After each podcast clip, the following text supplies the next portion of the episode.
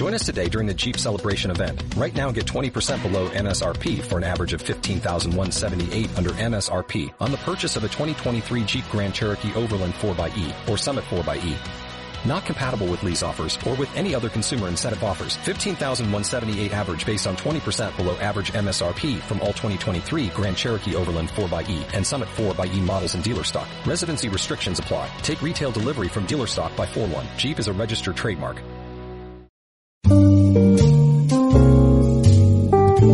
Asturianos en Madrid con Bernardo Solís. Señores y señores, bienvenidos a Asturianos en Madrid, un programa que a través de las ondas de APQ Radio quiere acercarles a quiénes son y qué hacen aquellos de nuestros compatriotas que por una razón u otra han elegido la capital de España para radicarse.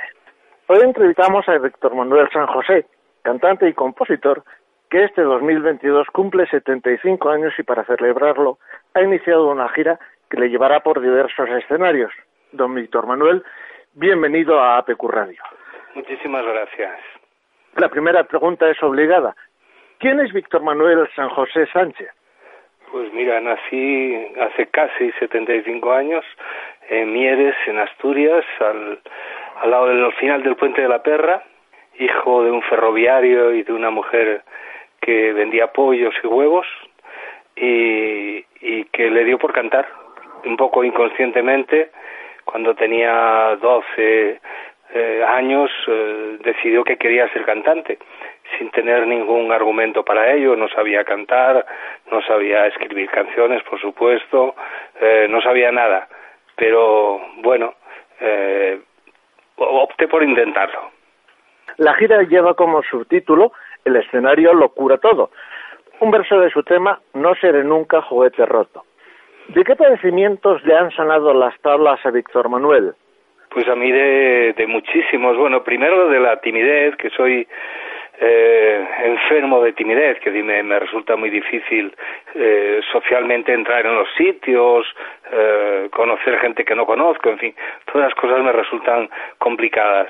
Bueno, pues todo eso el escenario no tiene ningún secreto, ¿no? Es nada más las escaleras que te suben a él o el pasillo por el que llegas, ¿no? no nunca he tenido ningún problema. Y después, que la verdad es que yo nunca pensé que el escenario podía ser tan importante en mi vida, ¿no? Cuando comenzaba a cantar pensaba que era algo temporal, que bueno, que podías funcionar o no funcionar, podía ganar unas pesetas o no ganarlas, en cualquier caso algo muy temporal. O sea, nunca soñé que iba a estar a mi edad cantando, ¿no? Por ahora solo hay confirmados conciertos en España. ¿Tiene previsto llevar esta gira a Latinoamérica, donde tanto le quieren? Sí, es muy probable. En el mes de octubre hay algún planteamiento para hacer México, Argentina, Chile, en fin, cuatro o cinco países, pero bueno, está todavía muy, muy en el aire. Dice usted, con respecto a estos conciertos, padecía entonces, creo que no se me ha quitado, melancolía asturiana, una sensación de estar de paso en la gran ciudad y el deseo poderoso de triscar por valles y montañas y volver a jugar al varón en un prado. ¿Qué echa de menos de aquella Asturias que le vio nacer? Pues eso, justamente, el no tener ninguna preocupación en la cabeza más que la de correr de, tras un balón, ¿no? Eh, bueno, yo creo que estoy convencido de que uno de donde nace, eh, esas cosas te arrastran toda la vida, te, toda la vida las llevas encima de ti, eh, a veces eh, involuntariamente y a veces encantado de tenerlas encima siempre, ¿no? Eh, yo durante mucho tiempo pensé que vivía provisionalmente en Madrid, hasta que me di cuenta que no, que ya que si había vuelto a nacer en Madrid, estoy hablando de hace 60 años, y, y, y, y donde hice una vida nueva, evidentemente, y una familia nueva también que no tenía, ¿no? Entonces esas cosas te hace que vayas teniendo los pies en los dos sitios, ¿no? Pero así todo, siempre que necesito eh, volver hacia atrás, siempre el regreso es hacia Asturias. No es hacia hace 20 años, hace 30, no, es hace 60. ¿Qué novedades destacaría de estos conciertos? Pues mira, son unos conciertos, eh, voy a hacer dos tipos de conciertos, hay tres incluso. Hay uno acústico que hago periódicamente y en sitios muy especiales, muy, pues en, un castillo de repente, en un balneario, en cosas muy especiales. Hay otro que es con la banda completa eh, y que este año y el próximo va a ser un poco de grandes éxitos, ¿no? De canciones, las canciones más conocidas mías y, y que es el, el que da título a la gira, ¿no? Que es la vida en canciones, ¿no? Y después hay un concierto más que haré hacia final de año, entre septiembre y diciembre, que es un Víctor Manuel sinfónico, que es con la Orquesta Sinfónica del Principado de Asturias y el coro de la Fundación también, y que es un concierto que hice hace 23 años en Gijón y se hizo un disco y se hizo una grabación para televisión también, ¿no? Y me apetecía muchísimo volver a hacerlo, ¿no? Con alguna canción nueva, lógicamente, porque han pasado muchos años y hay muchas canciones en estos años y esos son los tres formatos que tengo este año en, en, en bandolera. Ha reeditado su discografía de los años 70 en formato digital. ¿Es una ilusión personal o tal vez porque su público se lo estaba reclamando? No, es más una exigencia mía, ¿no? Quería tener ordenado un poco toda la discografía, ¿no? Que ha estado muy dispersa. Eh, he pasado por tres compañías nada más, ¿no? Y sobre, bueno, sobre todo por dos compañías, ¿no? Pero así todo, cuando te vas de una compañía, eh, bueno, hasta ahora el, disco parecía que no tenía ningún valor, ni las canciones, ¿no? Era algo que estaba ahí y, y, después con el paso del tiempo ellos se dan cuenta que sí tienen valor las canciones y yo por supuesto lo he sabido siempre, ¿no? Que las canciones de uno, las grabaciones que ha hecho tienen valor, ¿no? De lo que no hay duda es de que el público asturiano le quiere mucho el 23 y el 24 de septiembre actuará en el Teatro de la Laboral de Gijón en formato sinfónico y en pocos días ha agotado las entradas y ha tenido que añadir una nueva fecha, la del 25 de septiembre. ¿Cómo van a ser esos conciertos? Pues son unos conciertos muy muy diferentes a todo, claro. Eh, es el concierto que, que hice hace 22 años en el Palacio de los Deportes de Gijón, 23 años ya. Y, y, bueno, era bajo la dirección de Joan Amargós, que es un músico maravilloso, muy amigo y muy querido, con arreglos de él y de otros arregladores también. Y ahora lo que hemos incorporado es, eh, bueno, de, en estos últimos 23 años he escrito canciones que creo que merecen la pena ordenarlas también sinfónicamente y algunas de ellas van a estar ahí también. Me imagino que junto a usted se subirán al escenario algunos de los compañeros que le han ido acompañando a lo largo del camino. ¿Nos puede adelantar nombres? No, no, no, estoy solísimo. Solísimo en todos los conciertos que hago este año eh, son en solitario, ¿no? Yo separo muy bien unas cosas de otras, ¿no? Cuando de repente hay una efeméride como fue el 50 años no es nada, me rodeo de gente muy querida, de, de amigos a los que yo quiero muchísimo y que son grandes artistas, ¿no? Pero en este caso no, no, estoy a pecho descubierto. ¿Tiene previsto grabar la actuación para editarla o emitirla en formato audiovisual? Sí, porque son cosas muy excepcionales y merece la pena tenerlas grabadas. No sé si lo voy a editar, casi con toda seguridad que sí, ¿no? Pero por lo al menos tenerlo, tenerlas grabadas. Hace unos días se subió al escenario del Within Center de Madrid para, cantar, para, perdón, para cantar junto a Miguel Ríos el blues del autobús, tema del que es usted coautor. ¿Cómo fue ese momento? Pues mira, recordaba perfectamente 40 años atrás cuando Miguel un día se presentó en casa y me dijo necesito una letra para una canción, eh, quiero que hable de la vida nuestra en la carretera, eh, que lo entienda todo el mundo de qué se trata y, y así fue, ¿no? Miguel me dio la primera, dijo solo tengo una línea escrita que es vivo en la carretera todo lo demás arréglatelas tú, ¿no? Y, y pues no podía por menos que recordar esas dos noches que estuve con Miguel ahí, eh, ese momento, ¿no? Somos muy amigos de hace muchísimos años y, y Miguel tuvo un éxito espectacular, bueno, como casi siempre o como siempre en todo lo que hace, ¿no? Pero quizá el otro día tenía más, hizo una vuelta de tuerca más, ¿no? Porque hizo un concierto muy difícil, muy largo, muy diferente temáticamente en varios aspectos, ¿no? Y fue eh, grandioso. También ha anunciado la recuperación de un disco perdido y grabado en los años 70 en la extinta República Democrática Alemana. ¿Cuál es la historia de ese álbum?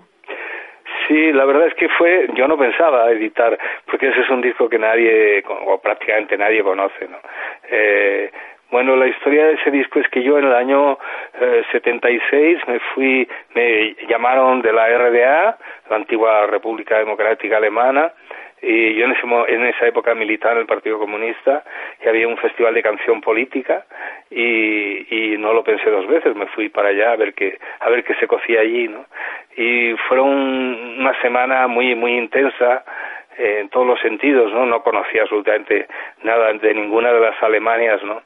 Pero esta me impresionó porque eh, al menos Berlín, que solo estuve en Berlín nada más, ¿no?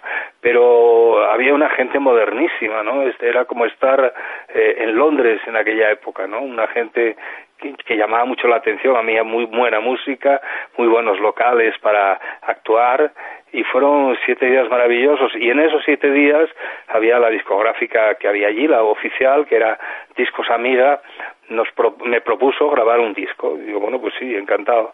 Estaba con dos músicos, con Miguel Bercher y Juan Cerro, nos metimos un día en el estudio y en un día hicimos un disco con doce canciones, algunas de ellas nunca se han publicado aquí y de ahí la curiosidad del disco, ¿no? Que, que tiene cosas que bueno que en ese momento estaban prohibidas aquí y por tanto las grabé allí no y es un disco curioso curioso nada más ¿eh? no digo que sea bueno es curioso hagamos si le parece bien un repaso a su trayectoria profesional ayudados por el libro que usted mismo publicó en 2015 en Aguilar y que lleva por título Antes de que sea tarde por cierto que la obra lleva como subtítulo Memorias descosidas ¿por qué?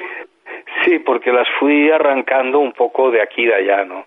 Sin orden, sin orden. Después ya lo ordené en parte con ayuda del editor y en parte, bueno, porque yo me puse las pilas y veía que, que eh, nada, nada más que una cosa descosida sin hilvanar tenía poco sentido, ¿no? y bueno, pues fueron saliendo poco a poco. Eh, tenía ganas de contar cosas que no había contado nunca, por ejemplo, la experiencia esta de la RDA y la peripecia que viví en aquellos días allí, ¿no? Y cosas muy curiosas que me han pasado en mi vida y que me gusta que estén en papel porque a mí seguro que con el tiempo se me irán olvidando, ¿no? ¿Es verdad que llegó a la música a través de la radio? Sí, sí, bueno, entonces no había más que radio había de repente aquellos jukebox en, en locales de juego donde había jugadas con petaco o al futbolín o eso, pero básicamente toda la música que escuchábamos, o que yo escuchaba por lo menos, era, era en la radio. Yo no tuve tocadiscos, yo creo que hasta como cuatro o cinco años más tarde de empezar a escuchar música en la radio. ¿no? De lo que se escuchaba entonces, hablamos de los años del siglo pasado, ¿qué le gustaba más? ¿Quiénes eran sus cantantes y sus grupos favoritos en aquella época? Mira, me gustaban mucho los cantantes franceses. Eh, tenían una manera de cantar que a mí me llamaba mucho la atención, ¿no? Estaba un poco harto de escuchar voces engoladas, voces que cantaban bien, pero que a mí me parecían demasiado engoladas, eh, estoy hablando, por ejemplo, de José Guardiola, por poner un ejemplo, ¿no? De un muy buen cantante, ¿no? Que cantaba como una ordenanza eh, o como un comisario de policía, ¿no? Eh, por eh, significar la rectitud de, de, la manera de cantar, ¿no? Y de repente, escuchando a los cantantes franceses, te dabas cuenta de que se podía cantar mal y comunicar mucho, ¿no? o no cantar bien, no ser ortodoxo cantando, ¿no? Y al mismo tiempo descubrí también a través de, de la radio, de unos determinados programas de radio, que se podían escribir las canciones y cantarlas también, cosa que me llamó mucho la atención. Debía pensar hasta entonces que las canciones llovían del cielo, ¿no? Y ahí descubrí a través de la radio que no, que había gente que las escribía y algunos que las escribían y que las cantaban. Aquí, por cierto, el dúo dinámico, por ponerte un ejemplo, ¿no? Uno de sus ídolos era entonces Joséito. Dice usted, y cito textualmente, cantaba extraordinariamente y aunque yo era un muy pequeño ruiseñor a su lado, nunca cejé mi empeño en parecerme mínimamente a él. Con las evidentes diferencias de estilo y de repertorio ¿Cree que lo ha conseguido? Eh, no, no, no. Yo nunca llegaré a cantar tan bien como Joselito, ¿no? Que era un cantante excepcional, por lo menos en su, como niño, ¿no? Como en, su periodo infantil, ¿no? Eh, no, no, yo me he defendido eh, muy bien, muy bien, muy bien, muy bien, pero porque he escrito yo mis propias canciones y me las he acomodado a mi manera de cantar y bueno, y porque finalmente parece que uno consigue comunicar cosas cuando canta y ahí está el secreto de todo, ¿no? Que decir que la gente te compre las mercancías, que tú le cantes algo y que ellos se lo crean. Hacemos una pausa y seguimos hablando con Víctor Manuel.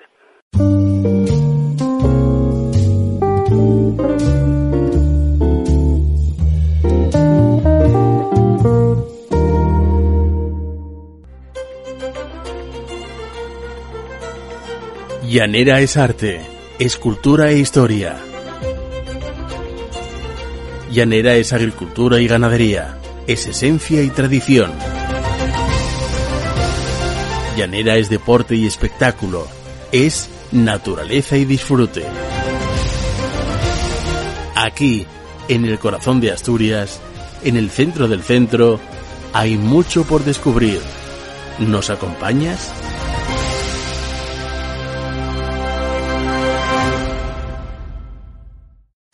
En el barrio de la Arena a Feiro do Pulpo, el de siempre, sabores de Galicia, pulpo, oreja, pimientos, a Feiro do Pulpo, riquísimos arroces variados, espectaculares carnes e incomparable pulpo mariscado, a Feiro do Pulpo, gastronomía de calidad y servicio profesional, calle Aquilino Urlé 20 Gijón, queremos que vengas, trabajaremos para que vuelvas. Asturianos en Madrid, con Bernardo Solís. Hoy estamos entrevistando a Víctor Manuel San José, que este 2022 cumple 75 años y para celebrarlo ha iniciado una gira que le llevará por toda España y, ya nos ha comentado, tal vez por Latinoamérica.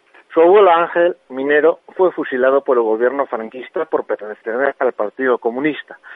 ¿Qué consecuencias tuvo ese hecho en su familia y más concretamente en sus inquietudes políticas?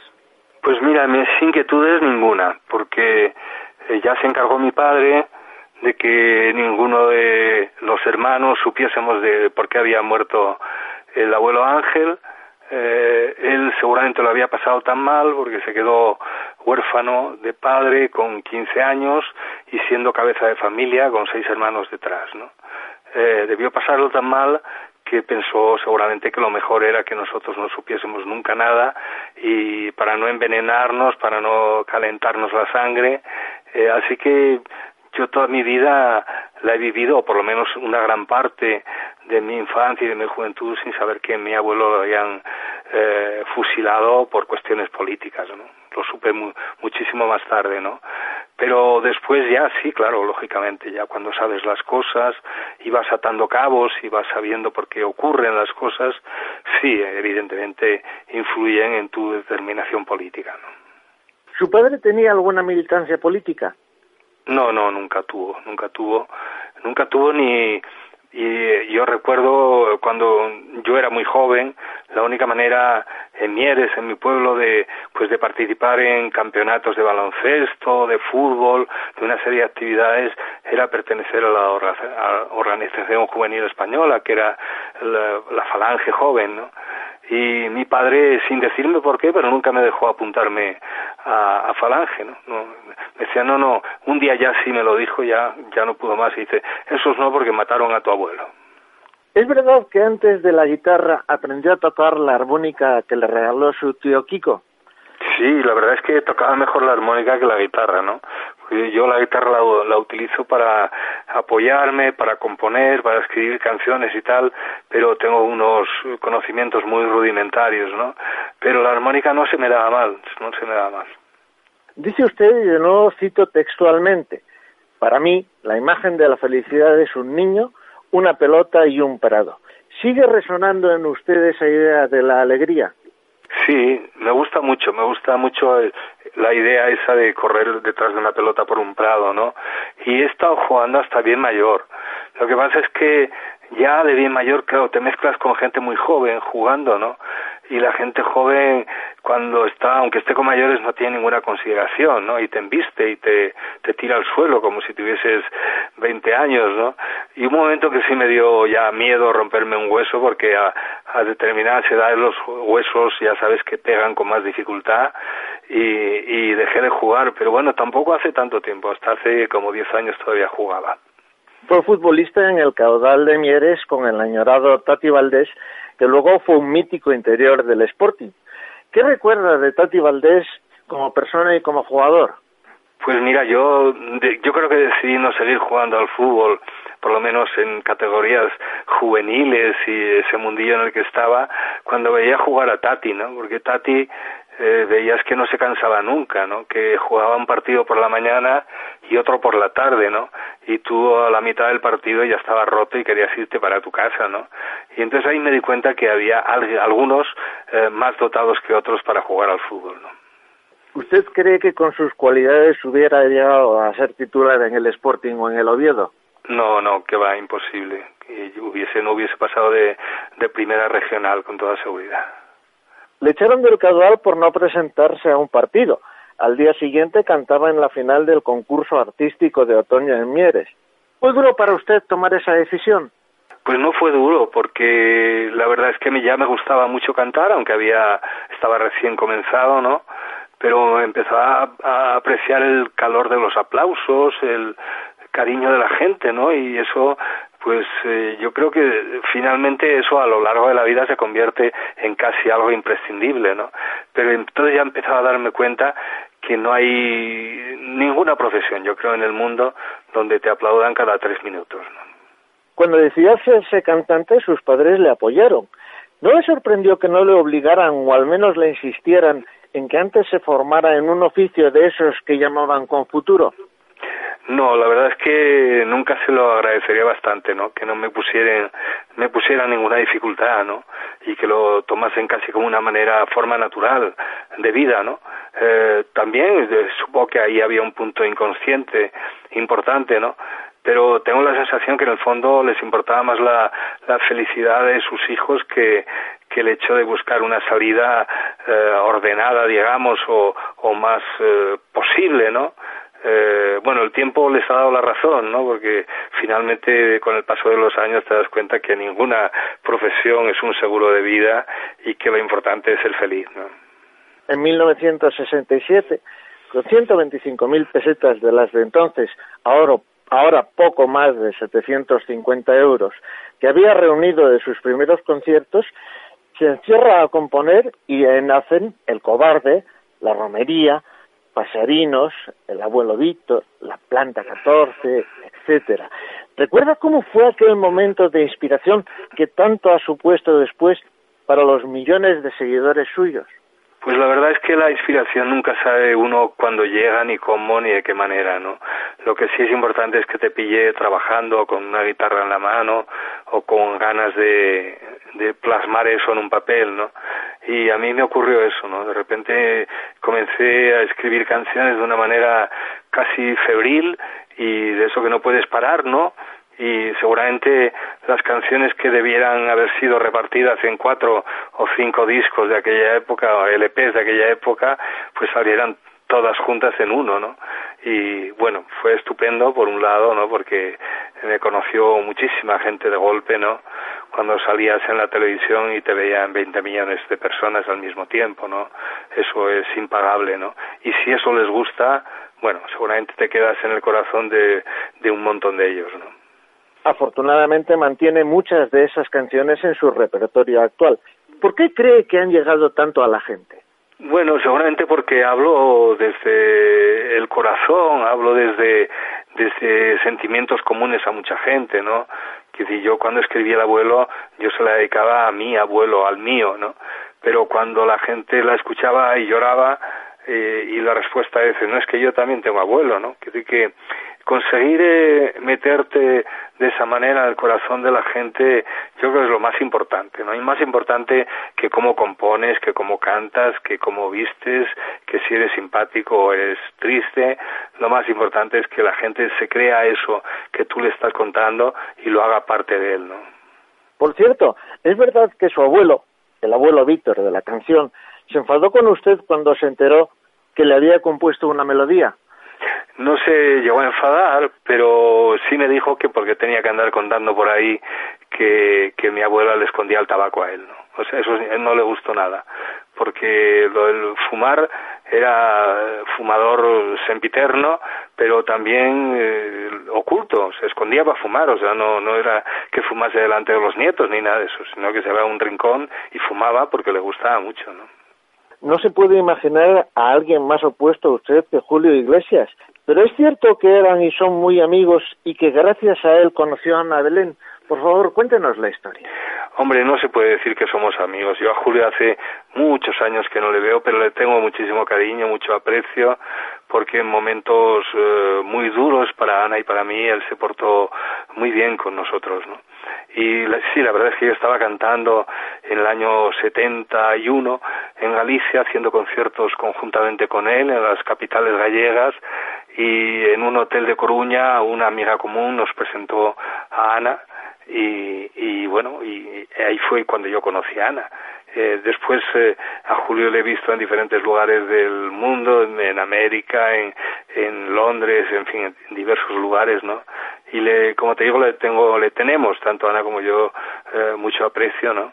Pero claro, vivimos en mundos ya muy, muy diferentes hace muchísimos años, ¿no? ¿Qué es lo que ha aportado Ana Belén a su carrera profesional? Pues no sé, yo creo que no sé si hubiese sido el mismo si no hubiese conocido a Ana, ¿no? Eh, seguramente sí, ¿no?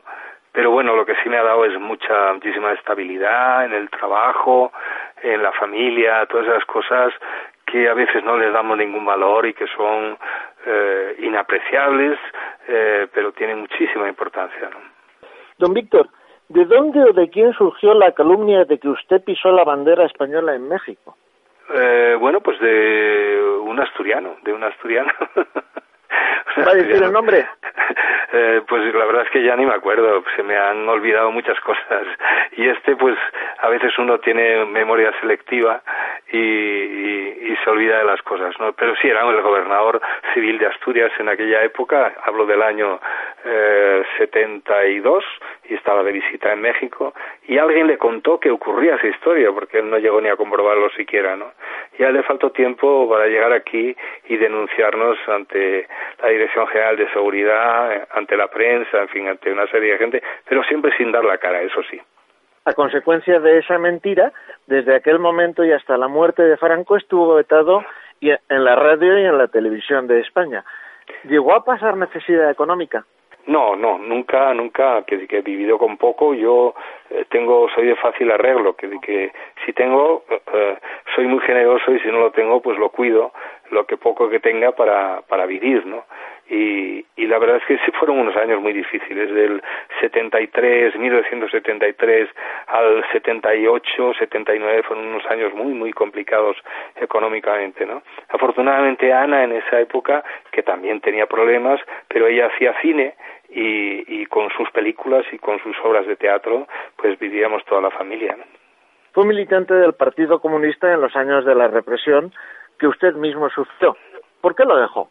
Bueno, porque era, era muy esforzado, ¿no? Muy esforzado para nada. Eh, ahora me doy cuenta, entonces no, no, no me daba cuenta, ¿no? Que tenía una cierta fe y, peleaba por ello, eh, eso sí, sin aspirar nunca a ningún cargo ni a ninguna prebenda de ningún tipo, ¿no? Pero cuando crees en unas ideas, bueno, pues las defiendes, ¿no? Y yo sí, las defendí durante mucho tiempo. Pasa es que hubo un momento en que, y fue además eh, determinante, ¿no? Cuando nació mi primer hijo, David, en el año 76, yo de repente vi que me apetecía mucho más estar en casa jugando con él o paseando en el parque que ir a una, una, reunión política a discutir con un compañero del partido, ¿no? Y, y, eso fue, de alguna manera, me fue alejando, ¿no? Y también ocurrió algo que la gente nunca lo comenta, dice, es que los cantantes dejaron toda la actividad política. Dice, no, no, la gente en la calle se fue a su casa también, que decir, todo el movimiento eh, vecinal que había fortísimo en esos años, de repente fue desapareciendo, fue diluyéndose y cada uno, bueno, se dedicó, digamos, a lo suyo, aunque tuviese unas ideas políticas o militares incluso, ¿no? Pero, pero todo eso fue desmovilizándose y por tanto tenía menos sentido aquel tipo de movilizaciones en las que uno participaba, ¿no? ¿Y qué opina de cómo está la izquierda española actualmente? Pues la izquierda está como siempre, dividida, ¿no? Eh, eh, exigiendo a veces cosas imposibles, sobre todo que ellos saben que son imposibles, pero no obstante las exigen. Eh, hay otra gente más pragmática, lógicamente, ¿no? El problema de la izquierda, así como la derecha no tiene un problema y le da igual lo que hagan los suyos y votan como casi como un voto ciego, ¿no? En la izquierda no, la izquierda es más selectiva y si algo no le parece bien frunce el ceño y se queda en casa y no va a votar ese día, ¿no? Y bueno, pues así nos pasa de vez en cuando, ¿no? Una de sus canciones más celebradas es Cómicos, escrita con motivo de la huelga de actores de 1975. ¿Cómo de dura era la vida de los artistas entonces? Bueno, pues para nada más para simplificarlo, ¿no? En esos, en ese tiempo los actores tenían eh, dos funciones todos los días en el teatro y no tenían ningún día de descanso a la semana, ¿no? Con eso ya te lo digo todo, ¿no? Quizá la huelga, una de las motivaciones más poderosas es que pedían un día de descanso a la semana y un número de funciones de teatro semanalmente, ¿no? Es conocido que Solo pienso en ti está inspirada en dos personas reales, Mariluz y Antonio. ¿Qué quiso denunciar con este tema? No, no quería denunciar nada, quería eh, bueno, me ha ocurrido mucho en muchas canciones que he escrito en mi vida, ¿no? Meter la vida, lo que pasa alrededor, ¿no? Parece como si eh, la vida eh, que le canta al amor, pues todos son besos y risas y de repente el que le canta la tragedia, todos son tragedias. Hay una línea intermedia ahí donde cabe muchísima gente, muchísimas vidas anónimas, ¿no? Que unos pueden tener una discapacidad eh, mental, eh, otro puede tener estar contagiado de, sida, otro puede estar engañado, enganchado a la heroína, y en fin, eh, el, espectro es amplísimo y yo traté de meter, de meter en parte la vida de dos discapacitados de los que tenía noticias. ¿no? no puedo dejar de preguntarle por Asturias, una canción que se ha convertido en el segundo himno del Principado, la letra es de un poeta andaluz, Pedro Garcias. ¿Cómo llegó a usted y qué vio en el poema que reflejara también como lo hace lo que es nuestra comunidad autónoma? Bueno, lo que me provocó es una emoción indescriptible cuando conocí la letra de la canción, ¿no? Eh, la conocí en México, en el mundo de mexicanos, algunos exiliados, otros no, simplemente vivían y trabajaban allí desde hacía muchos años y, y una persona me leyó ese poema en un homenaje que me hicieron, ¿no? Y me impresionó tanto que sin saber ni quién era el poeta, ni siquiera cuándo lo había escrito, me fui al hotel y escribí la canción esa misma noche, ¿no? Es una, un poema bellísimo, seguramente nadie ha escrito eh, algo sobre Asturias con tanto sentimiento y tanta verdad como el Asturias de Pedro Garfias. Don Víctor, ¿Hay algún trabajo de los suyos que piensa que mereció mejor suerte? Sí, muchos. Bueno, por, un lado tiene uno la sensación de haber escrito canciones de más. O sea, con haber escrito la cuarta parte de las que he escrito ya, ya para mí eran suficientes, ¿no? Digamos, las que me gustan, las que disfruto escuchándolas y tal, ¿no? Y, pero escribe siempre de más porque hasta hace relativamente poco tiempo hacer un disco significaba meterte en el estudio y grabar 12 canciones tuyas o de quien fuese, ¿no? Y, y bueno, pues en esas 12 canciones siempre hay 11 náufragos o 10 náufragos, ¿no? Hay una que funciona y las demás que se las lleva al río, ¿no? O, a veces alguna tiene mejor suerte, ¿no? Pero hay muchas muchas de esas que son muy muy fallidas, ¿no? Y, y algunas te dan pena, otras no, me da igual, ¿no? Pero hay algunas que sí, ¿no? Que pienso yo que hubiesen tenido o merecido mejor suerte, ¿no? Por ejemplo, ¿se le ocurre alguna en este momento? Sí, por ejemplo, así, una de las canciones que presento en escena como canción desgraciada que es canción pequeña, ¿no? que es una canción de amor muy sencilla, es casi como un juguete, o me gusta saber de ti, son cosas muy, muy, muy particulares que la verdad es que cuando las canto en vivo funcionan muy bien, ¿no? Son, son como tiros fulminantes, ¿no? Pero, pero pasan desapercibidas porque hay otra canción en ese disco que se las come, ¿no? No le suelen caer bien los curas, pero hay al menos una excepción. Nicanor López Brugos párroco de la iglesia de San Juan de Mieres durante 50 años. ¿Quién era Nicanor López Brugos y por qué le recuerda con tanto cariño? Bueno, porque hay curas que no parecen curas, ¿no? Entonces, esa es su, su gracia, ¿no? Eh, Nicolás, que se murió hace poco, fue un hombre esencialmente bueno, un santo laico eh, para mí, y, y el recuerdo que tengo de él es imborrable, ¿no? Porque cuando eh, nosotros teníamos 15 años y andamos por Mieres, eh, la pandilla nuestra, que íbamos al instituto o a, o a la Academia Lastra y tal, y él de repente nos vio por ahí por la calle y qué hacéis y era un, un hombre que hablaba mucho con la gente joven no y, y él generosamente dijo bueno si la arregláis os dejo los bajos de la casa rectoral para que hagáis ahí guateques y hagáis cosas vuestras, os juntéis ahí a jugar al ajedrez o a las damas o al futbolín o a lo que queráis, ¿no? Y pues la verdad es que el único cura que he conocido así ha sido Nicolás, por eso le quiero tanto, ¿no? En 1964 fundó con un grupo de amigos la Peña La Cucaracha. Ha pasado ya más de medio siglo, un poco más. Sigue reuniéndose y si me permite la pregunta, que es un poco indiscreta, ¿de, qué hablan después de tantos años? Pues mira, somos cada uno de su padre y de su madre, ¿no? Como puedes imaginar, eh, algunos pues somos más afines, eh, porque hemos caminado juntos más tiempo y, y después hay otros con los que realmente pues tienes eh, poco que ver, tienes el afecto que te da esa relación tan continuada porque seguimos viéndonos todas las navidades menos estas dos últimas nos hemos visto año tras año ¿no? Y bueno pues, eh, las familias preguntar por la familia eh, los hijos, pues, todos son, tenemos hijos ya muy mayores, ¿no? Que si hay alguno, algún ejemplo de ahí, ya hay gente con Alzheimer ya, hay gente con enfermedades graves, por supuesto, hay muchos muertos, como puedes imaginar, no éramos 48 y quedamos 32, ¿no? Aunque el otro día hablando con Carlos López Otín, que me preguntó por eso, ¿y cuántos erais y cuántos sois? Digo, pues mira, tantos. Dice, ah, bueno, no está mal el promedio.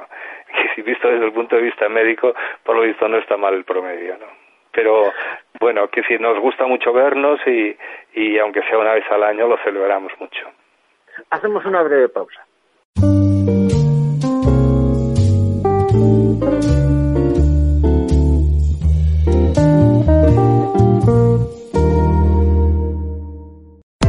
Grupo Económica, formación y soluciones tecnológicas, más de mil cursos bonificables para trabajadores en activo. Mejora la productividad de tu empresa. Somos líderes en formación. Más de 51.000 clientes nos avalan. Infórmate en el teléfono gratuito 880 88 33 o en www.económica.es, las dos con K. El Cuébano en Pola de la Viana, un referente de la hostelería local, te ofrece un buen café, deliciosos pinchos, amplia carta de cervezas, vermut de la casa y toda clase de combinados. El Cuébano, servicio cercano y profesional y una amplia terraza para que disfrutes con nosotros en cualquier momento. El Cuébano, en la plaza del Ayuntamiento en Pola de la Viana.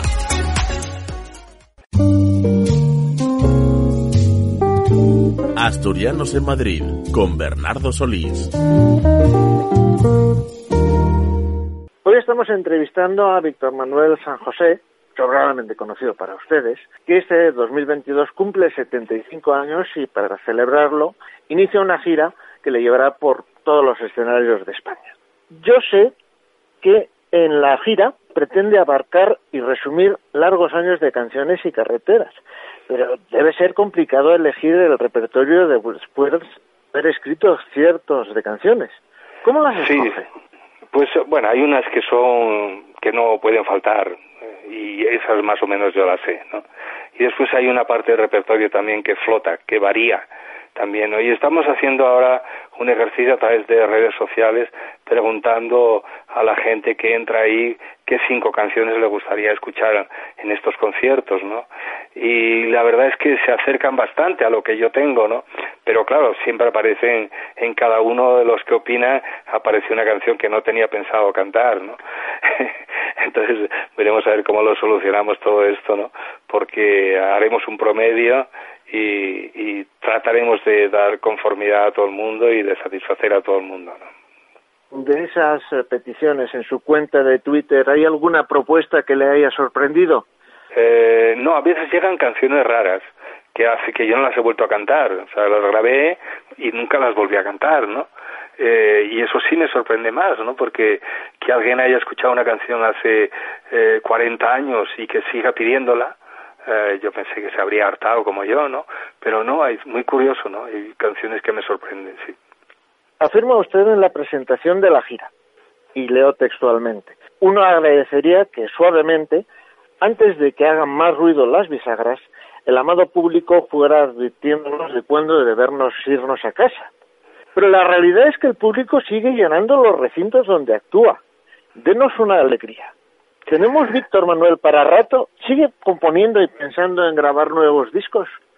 Sí, de hecho estoy componiendo ahora y, y preparando para, para, grabar canciones nuevas, ¿no? Que mientras esa rueda no pare, yo es difícil que yo me pare. Me puedo parar físicamente, lógicamente, porque no de más de mí, ¿no? Y, y obligue a uno a tirar la toalla, ¿no? Y lógicamente que todo esto tiene no digo que tenga fecha de caducidad pero el tiempo te va marcando un poco eh, los límites ¿no? De, de, lo que haces no pero mientras pueda moverme y físicamente me sienta bien y, y la garganta aguante eh, bueno pues seguiré no sé hasta cuándo. Ahí tenemos el caso de Miguel Ríos al que usted animó muchas veces a que no se retirara y que ha vuelto Sí, yo le hago bromas con él continuamente, ¿no? Porque lleva 10 años retirado, claro. Pero entonces, ¿tenemos Víctor Manuel para rato? No, no tengo ni idea, no tengo ni Hoy si yo pudiese saberlo, ¿no? Lo que sí voy, no voy a hacer nunca es decir que me voy, que mañana me voy. No, o sea, cuando me vaya me voy, me voy a mi casa y ya está, y no canto más, ¿no? Pero no, no, no voy a hacer un anuncio así solemne de ya está, se acabó. No, cuando me tenga que ir me voy. Por último, no puedo dejar de preguntarle por la invasión rusa de Ucrania. ¿Cómo ve la situación? ¿Qué tendrían que hacer los políticos y también los ciudadanos de a pie ante este hecho? Eh, es muy complicado, ¿no? Porque que si está todo eh, emocionalmente tan contaminado, ¿no? Que es muy difícil, ¿no? Que aquí hay un, malo, esta campaña de imagen que se ha preparado Putin, en fin, no se la deseo yo ni a ni a Belcebú, ¿no? Porque no se puede ser más estúpido, más imbécil, más más criminal, más asesino, ¿no? Eh, y claro, la gente que ves ahí diciendo, pero si ese que está ahí podía ser mi nieto, ese que está escapando y está llorando en un andén, ¿no? Que son cosas que te marcan mucho, ¿no? Eh, y, no sé cómo se sale de ahí, sí sé cómo se sale. Ucrania tendrá que renunciar a un montón de cosas, por supuesto, a, a tener una defensa europea o la que ellos prefieran, si no tendrá, está obligado a ser neutral, eh, porque ha nacido en un sitio bien jodido para no ser neutral, ¿no?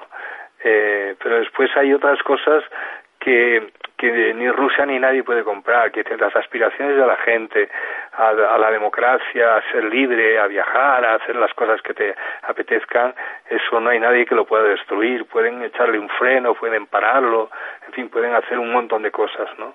Pero cuando tú ves a la gente que sale allí o la oyes hablar y tal, dices, pero si son exactamente, podían ser franceses o alemanes o ingleses, eh, ¿por qué tienen que estar constreñidos a vivir de una determinada manera y a tener que soportar una lluvia de, de misiles y de bombas diariamente, ¿no? Es, una actitud absolutamente criminal que yo espero que, que Putin la pague, ¿no? Con, la, con su desaparición, no sé si física o políticamente, ¿no? Pero sí se merece irse a su casa, ¿no? Pues así ha transcurrido la entrevista que hemos mantenido con Víctor Manuel San José, cantante y compositor, que este año 2022 cumple 75 años y para celebrarlo ha iniciado una nueva gira. Don Víctor Manuel, muchas gracias por atender la invitación de APQ Radio y a ustedes les espero en una próxima edición de Asturianos en Madrid. Que tengan una feliz jornada y gracias por escucharnos.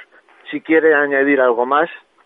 Nada más, muchísimas gracias y muchísima felicidad y, y, y buen año. Muchas gracias. Gracias.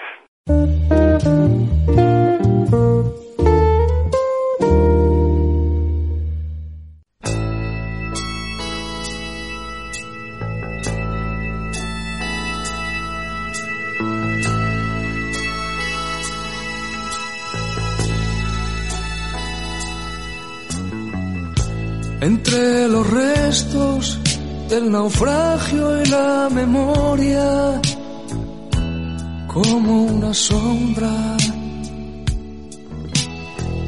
se alza en sus vidas un tercero que no nombran, pero que estorba y pone hielo en esa historia. Los dos pensaron que era un juego en realidad. Después de casi 30 inviernos el final. ¿Quién puso más? Los dos echan cara. ¿Quién puso más? Que incline la balanza. ¿Quién puso más calor, ternura, comprensión? ¿Quién puso más? ¿Quién puso más amor? ¿Quién puso más? Los dos se echan en cara. ¿Quién puso más? Que incline la balanza. ¿Quién puso más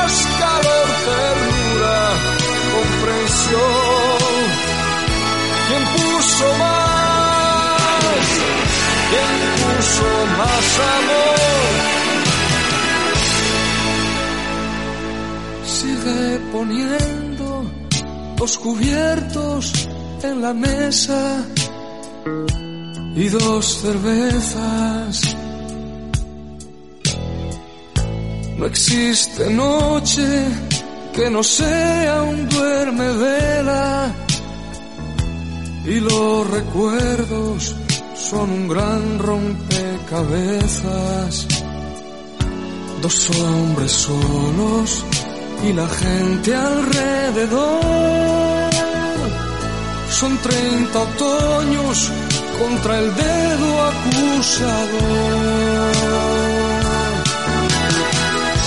¿Quién puso más? Los dos se. ¿Quién puso más?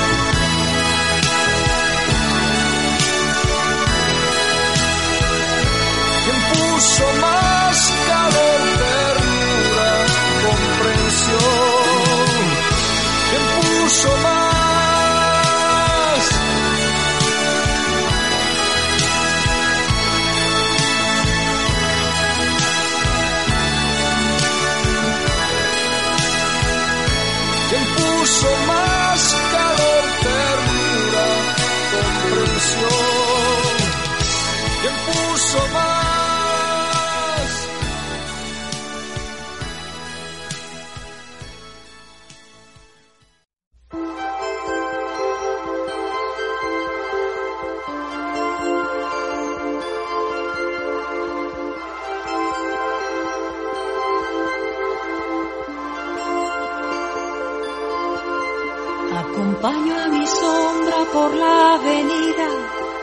Pasos se pierden entre tanta gente, busco una puerta, una salida, donde convivan pasado y presente.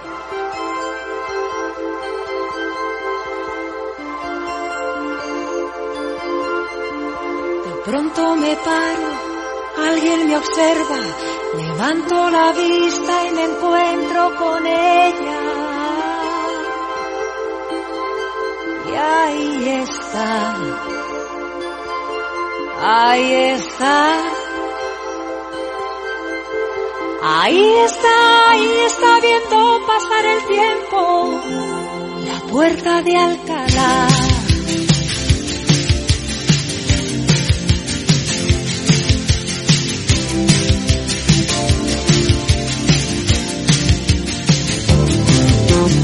Una mañana fría llegó Carlos III con aire insigne se quitó el sombrero muy lentamente bajó de su caballo con voz profunda le dijo a su lacayo ahí está la puerta de Alcalá.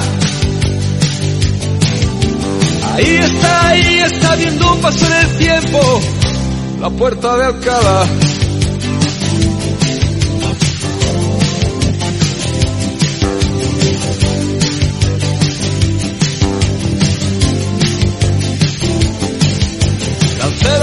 casaca, monarcas de otras tierras, fanfarrones que llegan inventando la guerra, milicias que resisten bajo el no pasarán, el sueño eterno como viene se va, y ahí está, ahí está, la puerta de Alcalá. Ahí está, ahí está viendo pasar el tiempo, la puerta de Alcalá.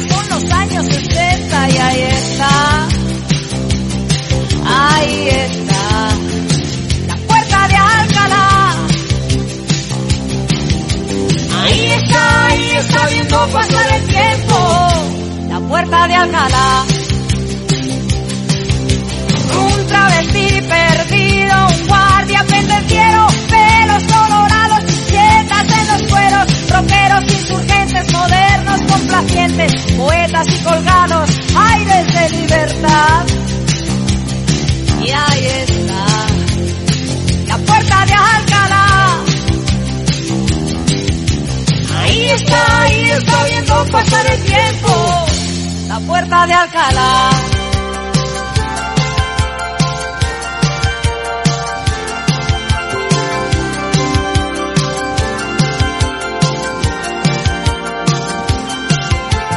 Miro de frente y me pierdo en sus ojos. Sus arcos me vigilan, su sombra me acompaña. No intento esconderme, nadie la engaña. Toda la vida pasa por su mirada. mírala, mírala, mírala, mírala, mírala. La mira la, mira la. La puerta de